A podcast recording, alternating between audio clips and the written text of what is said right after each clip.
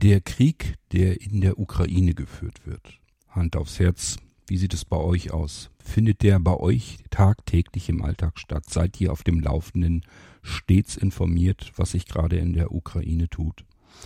Ich kann das von mir nicht behaupten und ich denke mal, leider Gottes ist das auch völlig normal, dass Dinge, so schlimm sie auch sein mögen, dann doch im Alltag immer so ein bisschen wieder in den Hintergrund rücken. Es wird nicht mehr so breit getreten in den Medien und irgendwie läuft das da alles vor sich her und man bekommt das gar nicht mehr alles mit. Wir haben das Thema Ukraine jetzt hier im Irgendwasser, in diesem Irgendwasser genauer gesagt. Und ich habe mich mit Rainer Delgado vom DBSV über die Ukraine und den Zustand dort, beziehungsweise den Flüchtlingen, insbesondere den sehbehinderten blinden Flüchtlingen, die zu uns nach Deutschland kommen. Darüber habe ich mich mit Rainer unterhalten. Es handelt sich also hier wieder um ein Ping-Pong-Gespräch und der Rainer muss sich natürlich in dieser Ping-Pong-Episode nicht nochmal vorstellen. Das hat er nämlich schon getan. Wir hatten bereits ein Ping-Pong-Gespräch. Deswegen können wir hier gleich sofort einsteigen in das eigentliche Thema und es geht um die sehbehinderten blinden Flüchtlinge aus der Ukraine. Hier hatte ich einige Fragen an Rainer, die er mir gerne beantwortet hat und dieses Gespräch könnt ihr jetzt hier verfolgen. Okay, also nach dem Intro geht's los.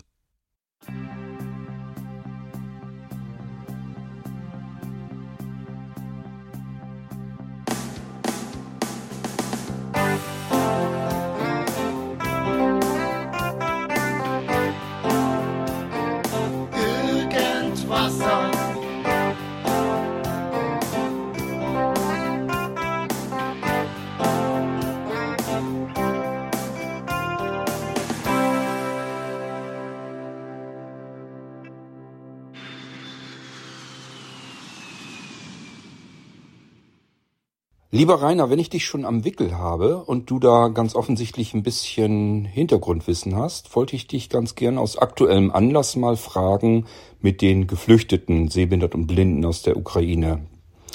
Ähm, hast du so ungefähr Einblicke, wann, also sind die relativ früh nach Deutschland rübergekommen? Hat man sie relativ früh in Sicherheit gebracht, so möchte ich es mal salopp ausdrücken? Oder ist das so, so nach und nach gewesen? Wie werden, wie werden diese sehbehinderten Blinden in Deutschland untergebracht? Wie ähm, sieht ihr Alltag aus? Also hast du da ein bisschen mehr Eindrücke und kannst uns ein bisschen was erzählen, wie es den sehbehinderten und blinden Menschen aus der Ukraine, aus den Kriegsgebieten hier bei uns geht und wie man sich um sie kümmert? Ähm, wird da Mobilitätstraining damit gemacht oder ja, müssen sie mehr oder weniger in ihren Alltag einfach so ja, untätig durchlaufen oder vielleicht kannst du uns ein bisschen was darüber erzählen, wie so ein Alltag äh, von Kriegsflüchtlingen, die blind sind, bei uns in Deutschland aussieht. Ja, also die Ukraine. das ist ein weites Feld und ich äh, würde gern auch wieder sehr persönlich antworten äh, und, und natürlich auch davon erzählen, was wir beim so gemacht haben. äh, also da gab es ja diesen Überfall. Ich fand das total schlimm. Ich fand, da muss man unbedingt irgendwas machen. Dann kamen ja auch ganz schnell diese Flüchtlinge. Ich ähm, habe hier in meiner Wohnung ziemlich viel Platz und wollte dann auch äh, gern einfach Leute aufnehmen. Ich war dann auch mit meiner Frau da am Bahnhof. Die, die wollte eigentlich nicht, weil die also eh schon mit Geflüchteten auch arbeitet und gesagt hat, dass äh, wenn die dann auch noch bei uns zu Hause sind, das geht nicht und so. Das, äh, und wir, wir waren dann am Bahnhof, haben dann aber doch niemanden mitgenommen und das äh, war, ähm, ah, das Ganze war total belastend für mich. Dann, dann hatten wir noch einen Urlaub gebucht auf Rügen, waren auch dort und hingen dann, dann eine Woche rum und nichts ging vorwärts und zurück. Also so für uns. Ähm, ich, ich habe dann mich auch an Mails und Diskussionen beteiligt mit dem DB, DBSV, ob wir da was ähm, tun sollen oder nicht, ob wir erstmal abwarten. Und äh, der ukrainische Blindenverband war nicht erreichbar, die, die Europäische Blindenunion wollte was machen, wusste aber auch noch nicht so genau. Und äh, das, das war total schlimm alles. Also ähm, so, so nichts tun zu können, zu denken, die Ukraine, die wird jetzt da vernichtet in kürzester Zeit und ähm, die Menschen werden unheimlich leiden und, äh, und wir sitzen hier im Trockenen und im Warmen und sorgen uns um Gaslieferungen. Äh, das, also es, es, war, es war richtig scheiße, das Ganze. Ähm, und äh, dann gab's äh, auf einmal, also an die, meine Kollegin, die internationale Referentin Merve Setzkin, die ist gefragt worden, wir haben hier 100 Kinder aus Kharkiv, ähm, die, die müssen nach Deutschland. Ähm, also blinde Kinder. Und dann, dann entwickelte das so eine Eigendynamik und äh, der DBSH hat dann gesagt, wir machen das. Also wir kümmern uns darum, dass sie nach Deutschland kommen können. Ähm, der ABSV, der Allgemeine Blinden- und Sehbehindertenverein Berlin, ähm, der dann gesagt, die, wir, wir organisieren einen Bus und äh, wir haben fünf Leute, die da mitfahren. Also das war äh, der Geschäftsführer, der Vorsitzende und noch drei weitere Leute, die auch Russisch konnten, beziehungsweise der Hausmeister, der Polnisch kann und das war ein polnisches Busunternehmen. Ähm, die sind dann nach Polen gefahren und haben dann da äh, die, die Busse organisiert und ähm, es sollten Leute in Polen abgeholt werden und äh, bei den anderen, das stand irgendwie noch nicht fest, wo man die eigentlich abholen könnte, ähm, weil die noch in der Ukraine unterwegs waren und äh, wir wussten auch noch nicht so genau, wer das alles bezahlen sollte. Ähm, also diese Busse und so und dann kamen gleichzeitig vom Pädagogenverband, also vom Band für Blinden- und Sehbehindertenpädagogik, drei Leute, die haben gesagt, wir ähm, haben hier ganz viele Angebote von Einrichtungen für Blinde und Sehbehinderte, die gesagt haben, wir können Leute aufnehmen und wir helfen euch, diese 100 Kinder in Deutschland äh, zu verteilen. Und ähm, ja, dann brauchten wir noch eine Unterkunft. Das ging dann hier über die Senatsverwaltung für, für ähm, Jugend von Berlin äh, die uns dann quasi ein Hotel äh, gebucht haben, wo wir die alle unterbringen konnten. Und schließlich äh, kamen dann eben mit zwei Bussen 86 Leute an. Der eine Bus ist dann sogar, also der polnische Busfahrer hatte entschieden, äh, nach Lemberg, nach Lviv in die Ukraine reinzufahren und die Leute dort abzuholen. Ähm, also unter natürlich großem persönlichem Risiko, weil man ja überhaupt nicht wusste, wie das äh, da von Stunde zu Stunde mit diesen Angriffen weitergehen sollte und so. Und ähm, ja, und dann waren 86 Leute, äh, kamen dann an zwei Tagen hintereinander im Hotel an. Das war auch nochmal sehr abenteuerlich, weil wir dann äh, hier über so Ehrenamtsbörsen Leute gesucht haben, die äh, uns dann helfen, die Leute in die Zimmer einzuteilen oder eine eine Dänin, die in Berlin gerade lebte, die ist dann mit mir zu Lidl einkaufen gegangen, so Zahnbürsten, äh, Masken und was weiß ich, also so, so Hygieneartikel, sagen wir mal. Ähm, das heißt, also es gab unheimlich viele Ehrenamtliche, die da auch helfen wollten. Und dann war aber das Problem, die, die, die Busse haben sich immer verspätet. Und dann haben wir Leute für acht Uhr bestellt und dann äh, kam der Bus aber nicht um acht, sondern frühestens um zehn und dann eher so gegen ein Uhr nachts und schließlich war dann um sieben Uhr morgens da. Ähm, und ich habe noch mitten in der Nacht, äh, also wir hatten so Listen bekommen äh, per Mail ähm, von Namen und so, die dann versucht in die vorhandenen Zimmer zuzuordnen, um dem Hotel dann eine Liste zu geben und zu sagen, hier äh, die zusammen in ein Zimmer, die zusammen in ein Zimmer und so. Also es war, äh, das war mega stressig, ein mega Abenteuer und mit ganz viel Emotionen verbunden.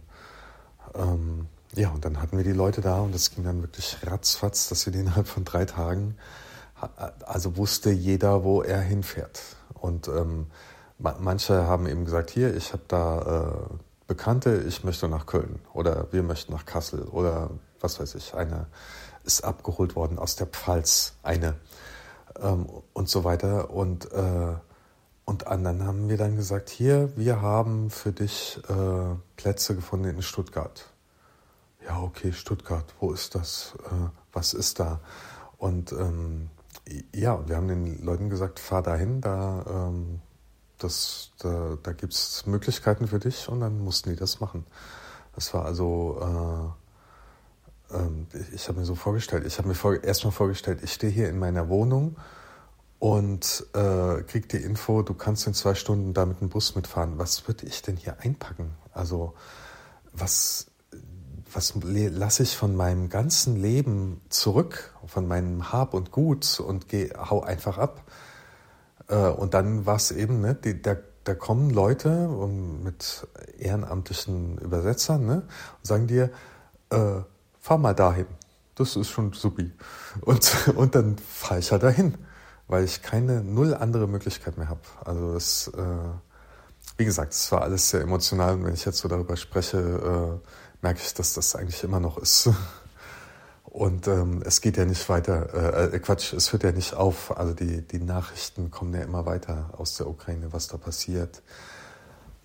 Und so, also was wir dann aber auch festgestellt haben, es waren gar keine 100 Kinder, ähm, ich glaube, es waren insgesamt 15 Minderjährige nur äh, und fünf davon, äh, die auch wirklich eine Sehbeeinträchtigung hatten.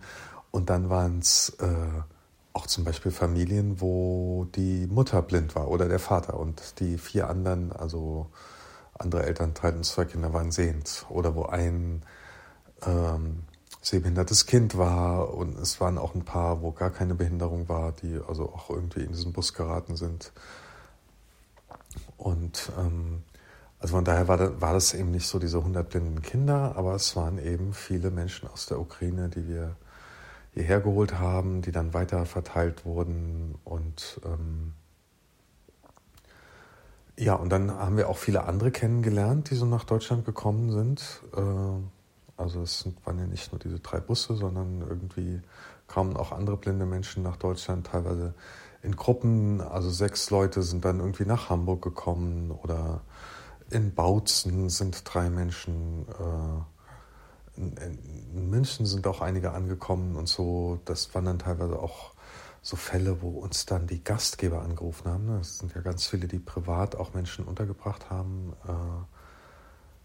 Äh, ähm, und äh, die dann nach drei Monaten gesagt haben, die müssen jetzt hier raus, das geht nicht mehr die sind lieb und nett, aber äh, wir müssen jetzt als Familie wieder normal äh, weiterleben können und so.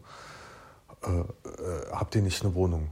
Und, und das sind, äh, das sind so die, die drei Fragen oder die vier Probleme der Fragen, die uns am häufigsten gestellt werden. Äh, Wohnraum, ne? wir sind in irgendeiner Kackunterkunft, habt ihr nicht irgendwie eine Wohnung für uns oder so, wo wir ganz wenig tun können nur oder ähm, äh, Blindengeld- und Schwerbehindertenausweis. Das ist ein äh, Verfahren, das dauert auch für Deutsche, also für Leute, die hier schon wohnen, dauert das einfach mindestens ein halbes Jahr. Und äh, Blindengeld eben auch, wenn man Anspruch drauf hat.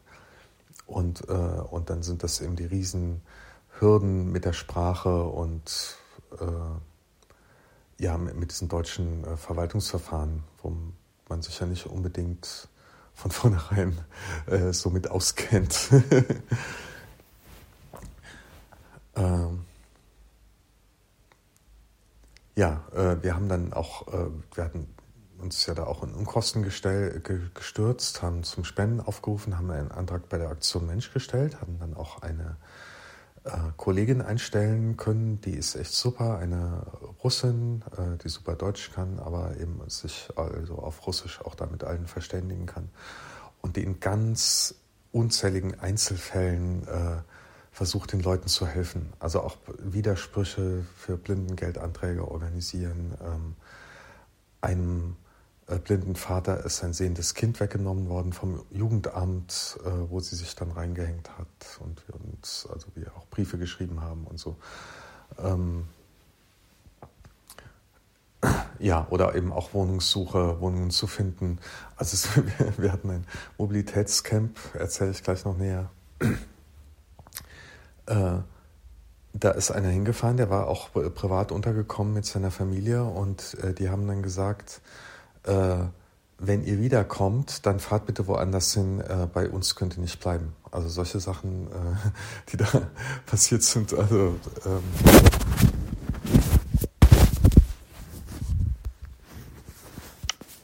das ist also gar nicht, äh, gar nicht alles, kann man gar nicht alles erzählen, was da alles so passiert ist.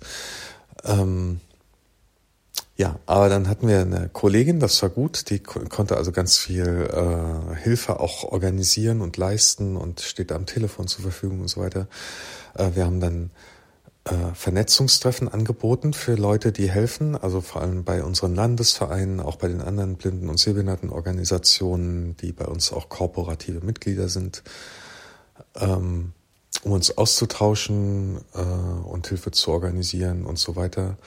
Dann haben wir äh, Online-Treffen für Geflüchtete angeboten, wo so 40 Leute meistens kommen und auch ganz viele Fragen vor allem gestellt werden. Ähm, eine Psychologin gibt da immer Tipps, was man so tun kann, um mit dieser Situation klarzukommen.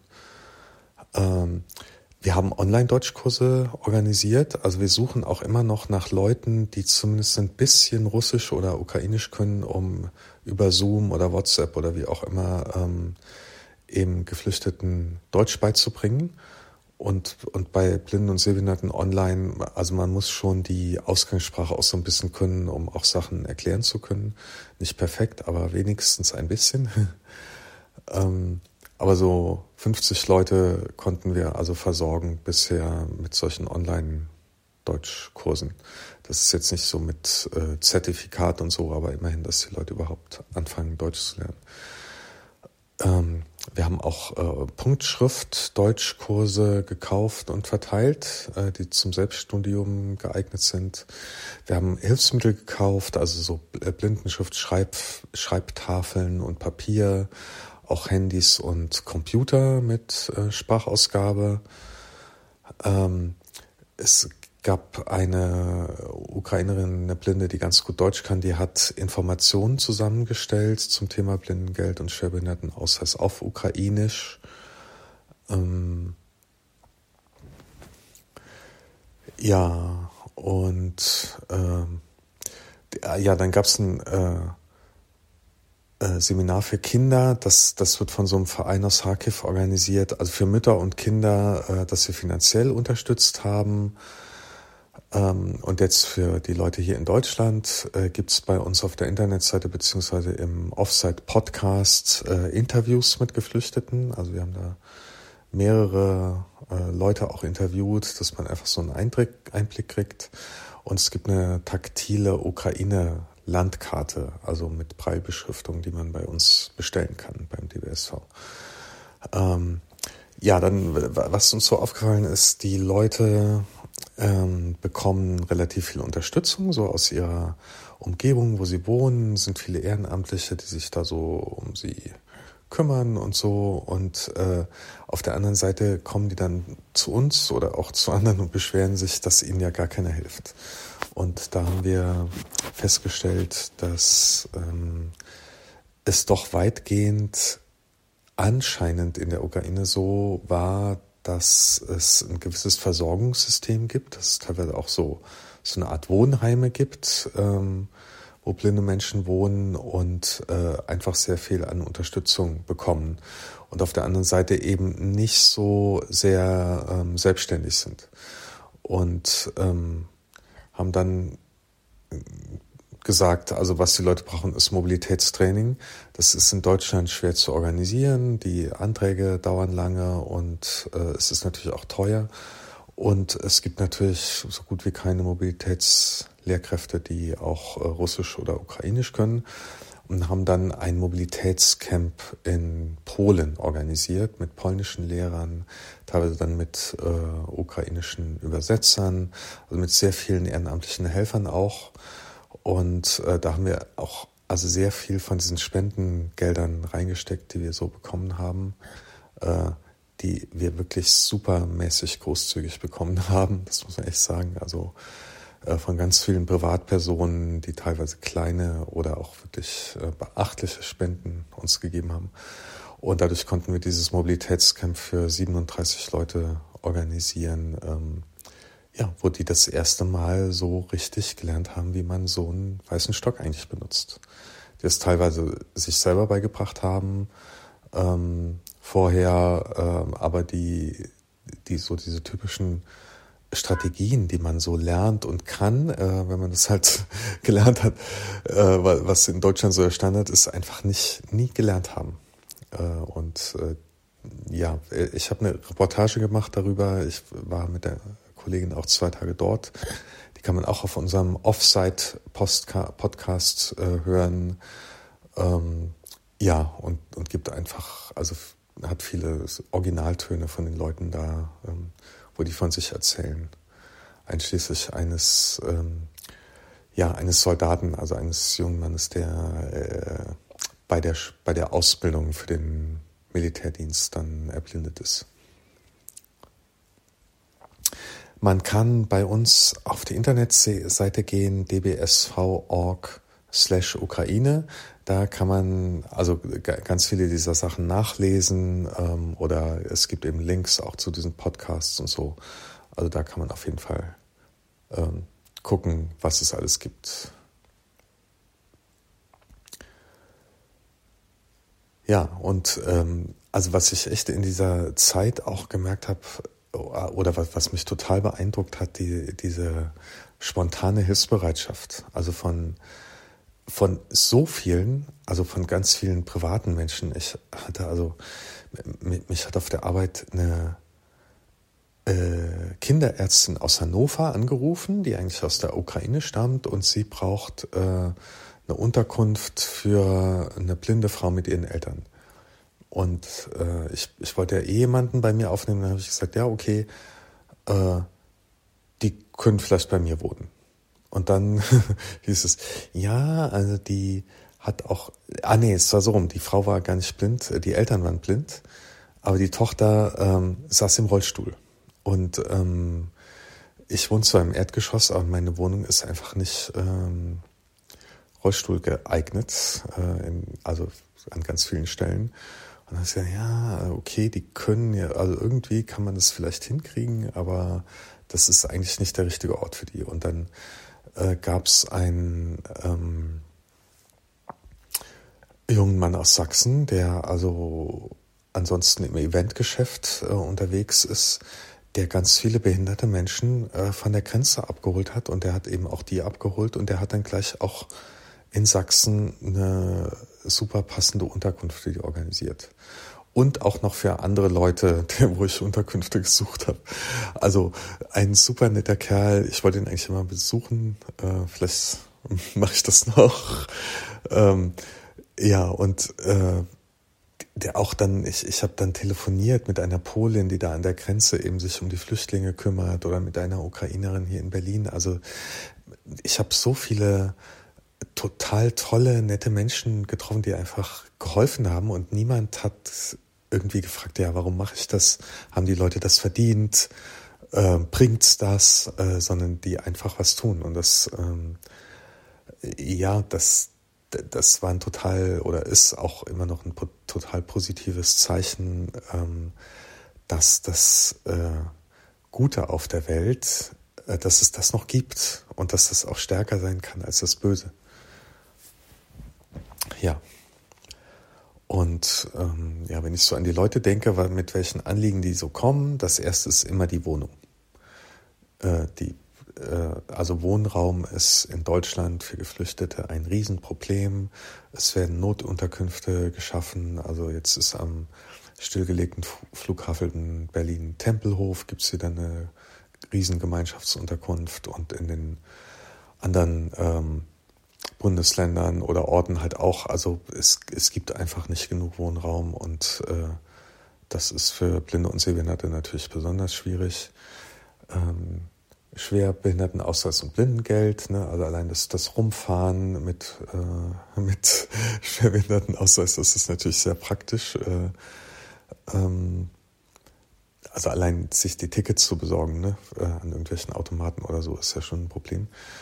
Dann Deutschkurse gibt es einfach äh, quasi keine angepassten für Blinde und Sehbehinderte und die Plätze in den ähm, Integrationskursen, zum Beispiel beim BFW Würzburg oder beim SFZ Chemnitz hier in Berlin und in Chemnitz und an ein paar anderen Stellen noch, das ist einfach viel zu wenig und, und einfach nicht vor Ort.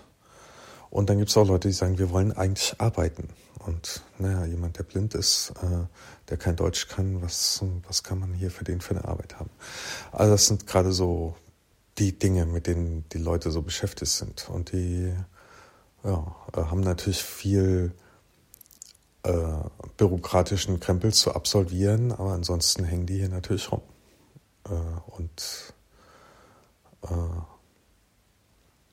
ja, und wir können also an manchen Stellen was machen. Ne? Wir versuchen Deutschkurse zu organisieren und was auch immer, aber an vielen Stellen äh, haben wir halt auch nicht die Mittel, wirklich effektiv was zu tun. Und ähm, wo wir überhaupt nicht die Mittel haben, ist gegen diesen Krieg was zu tun. Äh, das ist ja nämlich das Allerbeste. Wenn der aufhört, dann ja, dann gibt es diese Probleme für diese geflüchteten Menschen nicht mehr so. Dann kommen neue, aber die, die werden erstmal gelöst.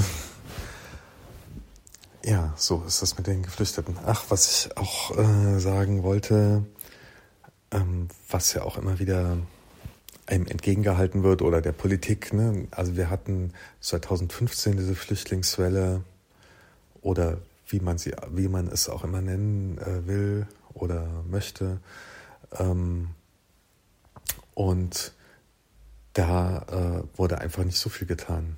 Also das, auch, auch der DBSV hat nicht so viel getan. Also die Blindenvereine haben schon auch was getan, um den Leuten aus Afghanistan, Syrien, Irak, Afrika, wo auch immer zu helfen.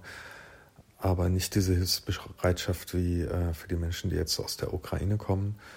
Und ähm, da kann ich im Nachhinein auch nur sagen, ja, äh, scheiße, hätten wir da eigentlich auch machen müssen. Ja, haben wir aber verpennt. Also, aber immerhin, äh, wir fangen jetzt an, wir machen was und äh, äh, man kann immer besser werden. Und ähm, ja, und es zeigt eben, dass manchmal Sachen passieren, die man überhaupt nicht auf dem Zettel hatte und dass man einfach Dinge tut, äh, weil nicht, weil man das Große überlegt, sondern weil man in dem Moment einfach merkt, äh, das ist jetzt dran. Das tun wir jetzt, das müssen wir machen. Rainer, sind die Flüchtlinge aus der Ukraine, die sehbehindert und blind sind, sind die in irgendeiner Form miteinander vernetzt? Kommunizieren die irgendwie miteinander? Also kennen die sich überhaupt untereinander? Oder wie muss man sich das vorstellen? Sind es eher kleine Grüppchen oder sogar eher Einzelpersonen, die sich in ihrer Familie vielleicht aufhalten, aber mehr auch nicht?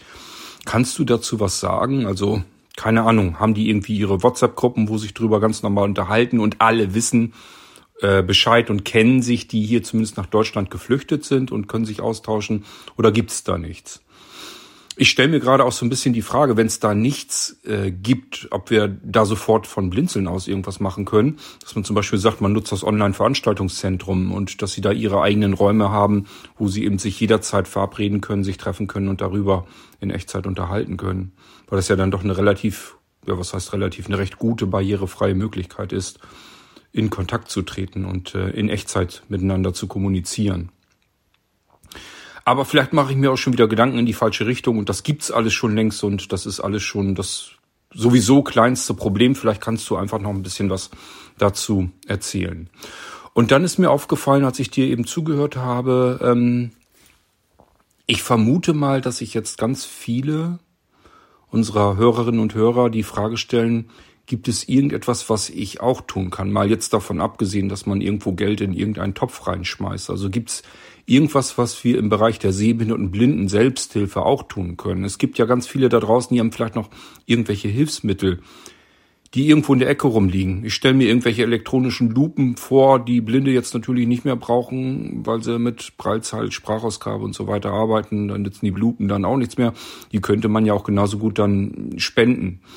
Oder sicherlich gibt es auch genügend ähm, blinde Menschen, die ältere Breilzahlen oder sowas noch rumliegen haben. Vielleicht gibt es dann Bedarf auch hier. Ich weiß es eben nicht, ich kann das nicht einschätzen. Aber das können eben sehr wahrscheinlich unsere Hörerinnen und Hörer auch nicht. Vielleicht kannst du einfach so ein bisschen was zum Status sagen und unseren Hörerinnen und Hörern so ein bisschen was an die Hand geben. Was kann man jetzt eigentlich noch tun? Wie können jeder einzeln von uns sich Gedanken machen, äh, wie, wie und in welcher Form man noch helfen kann. da hast du ja, denke ich mal, dann den besten Einblick und kannst uns dazu nochmal so ein bisschen was sagen. Du hast ja schon einiges genannt, aber vielleicht das nochmal so ein bisschen bündeln und so ein bisschen ja auf den Punkt bringen, damit man für sich selbst vielleicht was findet oder einschätzen kann, wo kann ich drüber nachdenken, was kann ich noch dazu tun, ähm, wie kann ich helfen. Ja, wie vernetzt sind die Leute aus der Ukraine? Ähm, das ist ganz interessant. Ich habe erstmal festgestellt, ähm, als es da anfing, so vor einem Jahr, die, die haben alle kein WhatsApp, sondern Viber. Und dann habe ich, also äh, V-I-B-E-R schreibt man das. Und dann habe ich mir das auch installiert, um mit einigen überhaupt ähm, kommunizieren zu können. Inzwischen haben die aber eigentlich auch alle WhatsApp. Und ähm, wir haben ja eben solche Treffen angeboten auf Zoom für Ukrainerinnen und Ukrainer. Und da haben wir denen das auch nahegelegt, sich untereinander noch mehr zu vernetzen. Und die haben da jetzt auch eine Gruppe gegründet, aber weder auf Viber noch auf WhatsApp. Äh, ich weiß es gerade nicht ganz genau. Ich glaube Telegram, aber es könnte auch noch irgendwas anderes sein, was ich vorher auch nicht kannte. Und dieses Thema OVZ, das werde ich wirklich mal so ins Spiel bringen, äh, dass man quasi so einen offenen Treff vielleicht hat, dass man sagt, äh, hier gibt es einen Raum und jeden Dienstagabend ist da zumindest einer oder so ähnlich. Oder man kann eben auch ähm, Treffen da zu bestimmten Themen anberaumen und dann wäre noch so die Frage, kann man in, in dieser OVZ-Struktur dann Sachen da auch auf Ukrainisch oder Russisch äh, texten, äh, damit die Leute den Weg in den nötigen Raum dann auch leichter finden oder so. Ja, also das werde ich mal klären. Also es gibt eine Vernetzung, es gibt auch Leute, die sich schon vorher kannten, die gemeinsam hierher kommen, gekommen sind. Also es gibt zum Beispiel eine größere Gruppe in Neuwied am Rhein. Ähm, die sind zusammen auch gekommen in einem Bus äh, und kennen sich auch, aber die sind jetzt nicht unbedingt alle Freunde. Und äh, andererseits gibt es eben wirklich welche, die, die ganz alleine irgendwie hierher gekommen sind oder die dann hier eben in, in der Stadt, wo sie gelandet sind, nochmal andere kennengelernt haben. Ähm, ja, und welche, die irgendwie zu, zu Netzwerken gehören und sich äh, schon untereinander besser kennen. Da gibt es also alles.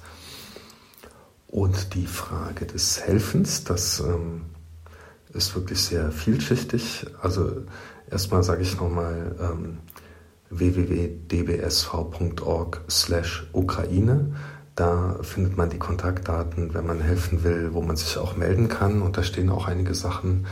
Und Hilfsmittel können wir tatsächlich brauchen. Äh, allerdings kann man nicht äh, so genau sagen, wann wir was brauchen. Also manchmal kommt jemand und hat wirklich keinen Stock und wir müssen schnell einen besorgen. Und klar, man kann auch immer mal einen kaufen aber die sind in Deutschland recht teuer. Ich habe jetzt auch gelernt, dass zum Beispiel die Stöcke in Polen viel billiger sind als in Deutschland.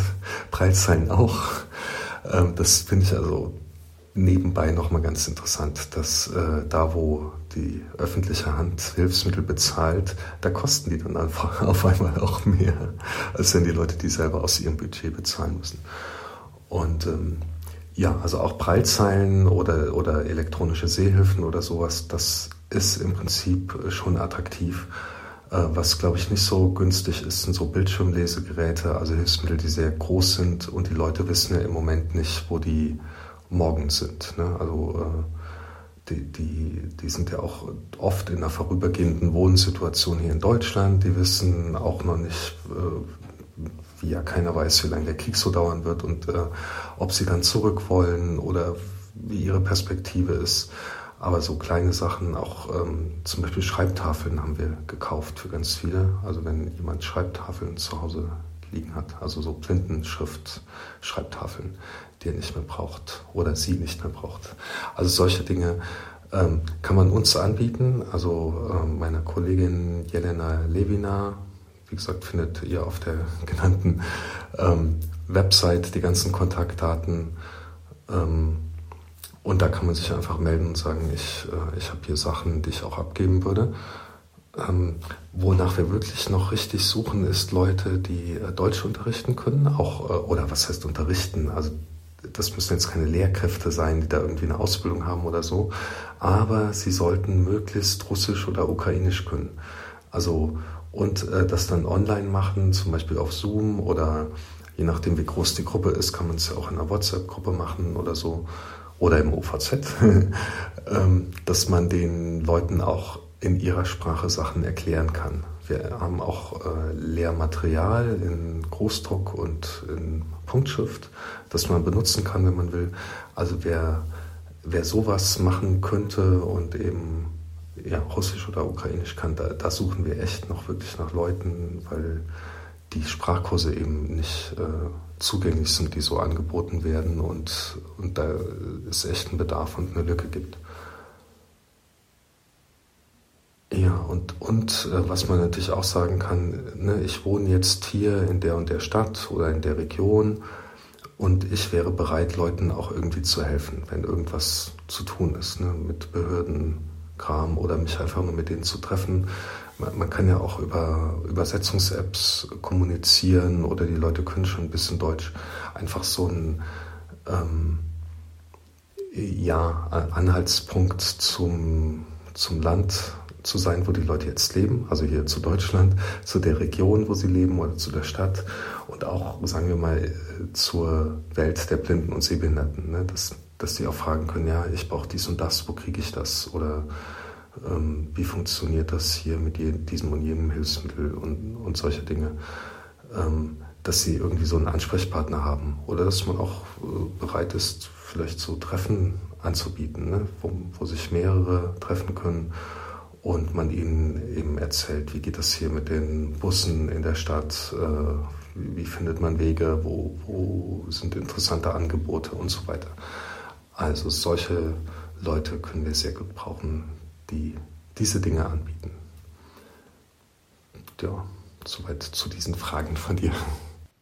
Lieber Rainer, ganz herzlichen Dank auch hier jetzt wieder für die Informationen zur Ukraine-Situation. Ja, die sehbehinderten und blinden Menschen, die von dort flüchten müssen, zu uns größtenteils nach Deutschland und natürlich auch in die Nachbarländer. Und ähm, ich könnte mir vorstellen, dass sich manch einer vielleicht dann doch fragt, wie kann ich mich da ein bisschen einbringen, nützlich machen, aktivieren, ein bisschen helfen. Und wir haben ein paar Informationen geben können über diese Sendung. Das äh, wünsche ich mir jedenfalls und hoffe es doch sehr. Ja, ich glaube, mehr können wir auch gar nicht an dieser Stelle besprechen. Und die ganze Situation, da können wir beide wahrscheinlich sowieso nicht ganz viel dran ändern. Wir können den Überfall auf die Ukraine leider nicht beenden. Das ist außerhalb unserer Macht. Deswegen würde ich sagen, beenden wir hier die Sendung. Und das bedeutet, ich verabschiede mich hier zuerst von unseren Zuhörenden, natürlich auch von dir, lieber Rainer, ganz herzlichen Dank nochmal, dass du uns erneut hier für ein Ping-Pong-Gespräch zur Verfügung gestanden hast und uns so ausführliche Informationen geben konntest zu der ganzen Geschichte. Wie in jedem Ping-Pong-Gespräch überlasse ich ganz gerne ja, das Schlusswort meinem Gast und deswegen verabschiede ich mich hier, wünsche schon mal viel Freude bis zum nächsten Irgendwasser, wo es dann ein neues Thema gibt. Und Rainer, ich würde sagen, jetzt bist du nochmal an der Reihe, bevor dann das Outro zu hören sein sollte. Ja, Kurt, ähm, vielen Dank. Ähm, vielen Dank, dass du mir zugehört hast, für dein Interesse, dass du mir so lange zugehört hast, dass ihr mir alle und uns, Kurt und mir, so lange zugehört habt. Ähm, äh, wenn, weil wenn ihr das hört, dann hört ihr immer noch zu. und das würde mich freuen. Ähm, äh, ja, es war sehr schön, äh, da über das Ganze sprechen zu können, was wir so machen. Ähm, wie du sagst, wir können an dem Krieg nichts ändern. Wir können aber an seinen Auswirkungen was ändern und wir können alle irgendwie helfen, die Welt ein bisschen besser zu machen, als sie ist, oder zumindest ein bisschen weniger schlecht. Und ich glaube, das ist einfach unsere Aufgabe wenn ihr irgendwie euch weiter interessiert, wenn ihr Kontakt aufnehmen wollt äh, zu uns zum DBSV, zur Ukraine-Hilfe, guckt unter www.dbsv.org slash Ukraine. Da sind dann auch die Kontaktdaten von meiner Kollegin Lelia. Und ähm, ja, das würde uns auch freuen. Und ich wünsche euch alles Gute und äh, ja, freue mich, wenn wir uns auch wieder hören, kurz äh, zu irgendeinem Irgendwasser Ping-Pong Gespräch zu welchem Thema auch immer. Ich glaube, die Themen können, würden uns nie ausgehen. Und nochmal vielen Dank. Alles Gute euch. Bis zum nächsten Mal. Tschüss.